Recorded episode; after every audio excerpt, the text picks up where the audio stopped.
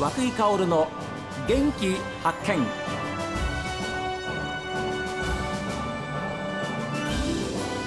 おはようございます。和久井薫です。和久井薫の元気発見。一日の始まりは私が発見した北海道の元気な人と出会っていただきます。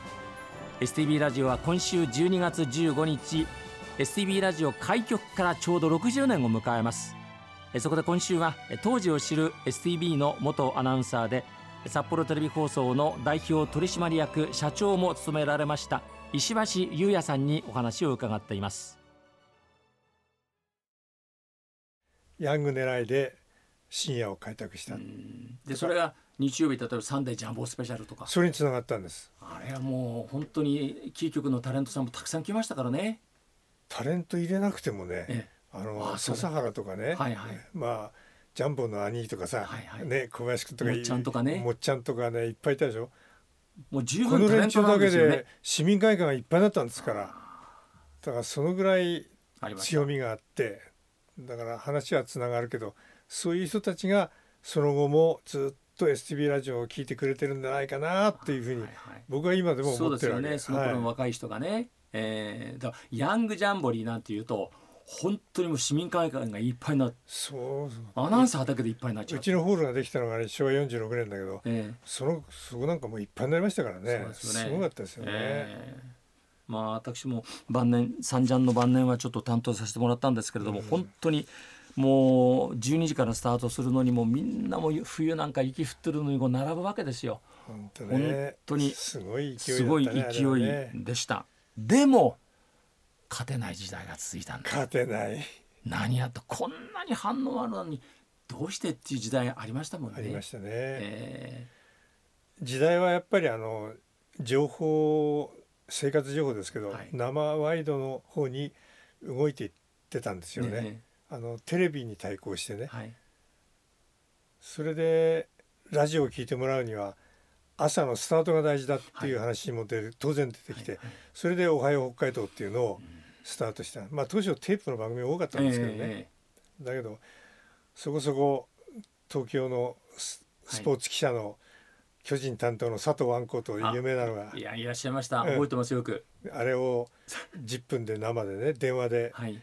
朝のプロ野球情報なんつってね喋らしたりとか。日刊スポーツの記者さんでしたよね。そうです、えー、あれ北大出て。北大と一緒ですから、はいは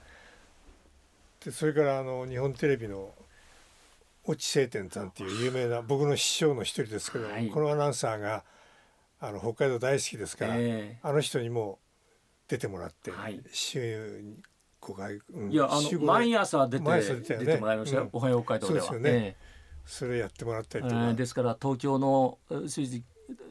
情報っていうかプロ野球の情報ってのは、うん、星さんから随分あの教えてもらいましたもんね。そうです、えー、番組の中で、えー、えー、僕も随分越智さんに取材されましたけどね、はいはい、あの人北海道好きで、はい、もう第二の故郷なんですけどね。NHK の北海道にもいたんじゃないですか？言いましたよ。釧路にもいたし、はいはい、札幌にもいたし、えー、それであの人東京で放送するわけでしょ、巨人の試合を、えー、その時にね北海道のネタを使いたいんですよ。それでね僕はあの人がいつ担当するかなんて分かんないんですけど、はい、あの人は自分の担当の前の日とかにね、えー、電話かけてくるんですよ家に。に、うん、はい、家にまで、はい、それで札幌の今はどうかねとかって取材されるんですよ。情報が欲しいわけですね。そうです。北海道の。そう、はい、だからね僕はもうね神経休まらないわけですよ。いつ言ってくるか分かんないし。いつ起こされるか分かんないって、う。ん、特にありませんなんてとんでもない怒られますからね。それでねもうそろそろ来る頃かなとかと思ってね。まとめていろいろもうね朝家からさ通ってくる時のね街の風景とか、はい。そういうのをとにかくしつこく見てね昨日と今日はどう違うんだとかねそういうことをねもう道端の花一つ、はい、草一つ、はい、木一本、はい、そういうものもねしつこく見てはねおちさんが喜ぶようなね札幌の話とかにするわけですよ。で今でも忘れねえのが一つあってねアカシアの花が散る頃ね、電話が来たんですよ。もうこれだと思ってね、丸山公園の近くのね陸上競技場のところにこう入ってくる道ありますね、北一町から神宮を回って、はい、あそこはアカシアがいっぱいあるんですよ。でこの花白い花がねいっぱい散って道路に敷き詰められるんですよ。でそこをね僕のボロ車で走るとね、舞い上がるんですよ、白い花びらが、いい匂いとともにね、という話をするとねおじさんはね、お前は俺の喜びそうな話を ネタ考えたな。考えたなとかいやいや事実ですからとかってはいはいはい。してまあ確かにそうです。ねにっこり笑って使うわけですよあの人は。だからやっぱり大事なのはそういう、あの情報一つもね、はいはい。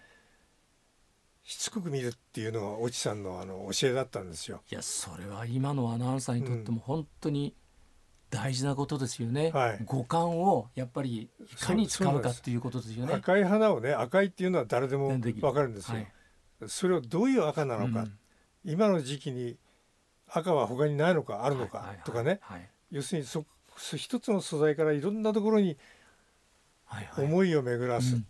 イメージを膨らませる。そうです。それができるかどうかですよね。はい、話は話は飛びますけど、えー、あの倉本壮さんっていう作家がいますでしょ、はいはい、作家、えー、あの人が言ってたんだけどねあの人は大学出てすぐあの日本放送に入ってラジオ仕事して、はいはい、でそのことを振り返ってね、えー、とにかく音だけでどれだけ聞いた人間の頭の中に映像を結ばせるか。イメージさせるか。出せるか、うん、それがラジオの使命だから。だから僕はラジオは究極の映像芸術だと思ってる、うん、彼はそういうこと言ってたんですよ。僕そこまではいかないけどもやっぱり見えるように喋るな喋んなきゃダメだってラジオが。これはねずっと僕はそれを思って仕事してましたね。見えるラジオ。そうです。つまりついでに言うと見えるラジオ聞くテレビ。ああ聞くテレビ聞くテレビ画面見てなくても聞いてるだけで分かるっていうことですね、うん、だからそのラジオとテレビの、うん、で何をどういうふうに喋ればいいんだ絶対違いはあるはずだっていう、えー、でそれはあの究極の映像芸術だって言ったのは倉本さんですけども、はいはい、作詞家の悪友さんっていう有名な人いますでしょ、えーはいはい、あの人もラジオとかテレビ大好きで野球が大好きな人で、えー、本もいろいろ出して、歌も書いてるんだけど、ね、あの人も聞くテレビ見るラジオこの哲学的思考をですね、うん、放送をやる人たちは考えてほしいっていうことをね本に書いてるんですよ。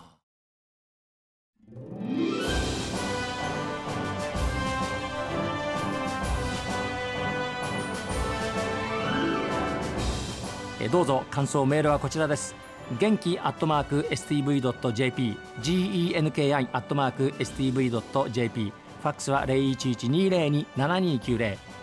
おはがきの方は郵便番号060-8705 STB ラジオ和久井薫の元気発見までです。この後は北海道ライブ朝耳です。どうぞ今日も一日健やかにお過ごしください。